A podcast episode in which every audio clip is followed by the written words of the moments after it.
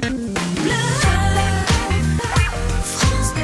8h30 sous le soleil franc-comtois, c'est le moment de s'informer avec euh, Émilie Pou. Et le gouvernement se lance dans une véritable course contre la montre législative. Pour enrayer la très vive propagation du coronavirus et de son variant Delta, son projet de loi sanitaire est présenté ce matin au Conseil des ministres avant de passer par le Parlement.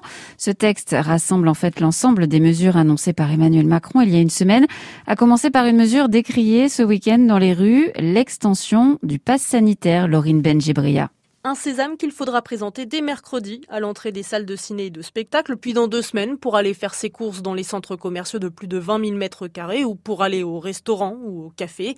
À partir du 30 août, ce passe deviendra obligatoire pour les salariés des établissements accueillant du public. Et s'ils refusent, ils ne pourront plus travailler. Le texte prévoit une période de mise à pied de deux mois, puis un licenciement.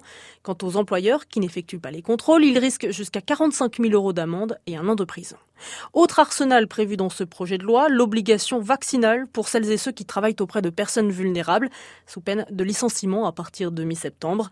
Enfin, le gouvernement veut mettre en place un isolement obligatoire de 10 jours pour toute personne testée positive sur le territoire avec de possibles contrôles menés par les forces de l'ordre. Toutes ces mesures et leur calendrier précis sont sur francebleu.fr. Le ministre de l'Intérieur, Gérald Darmanin, demande, lui, de la fermeté dès maintenant.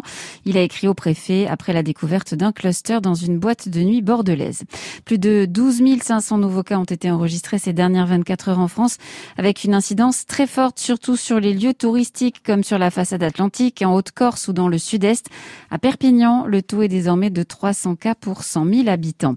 En Angleterre, malgré le nombre de cas liés aux variants, plus de 50 000 cas par jour, toutes les restrictions sont levées à partir d'aujourd'hui, baptisé Jour de la liberté.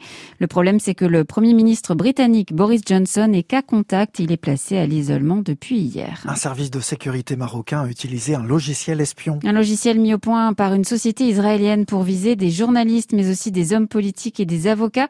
Plus d'un millier de personnes sont concernées, espionnées sur leur smartphone. Cette enquête est publiée aujourd'hui aujourd'hui dans des médias du monde entier comme Le Monde, The Guardian, mais aussi le service investigation de Radio France.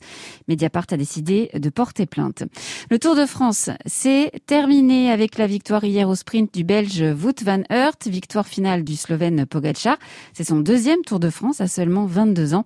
Guillaume Martin finit huitième du général et Franck Bonamour a été élu super combatif du Tour. Et puis Zizou, toujours au top 23 ans plus tard, l'un des maillots confectionnés pour Zinedine Zidane avant la finale de la Coupe du Monde 98 a été vendue aux enchères hier à Los Angeles, plus de 100 000 dollars.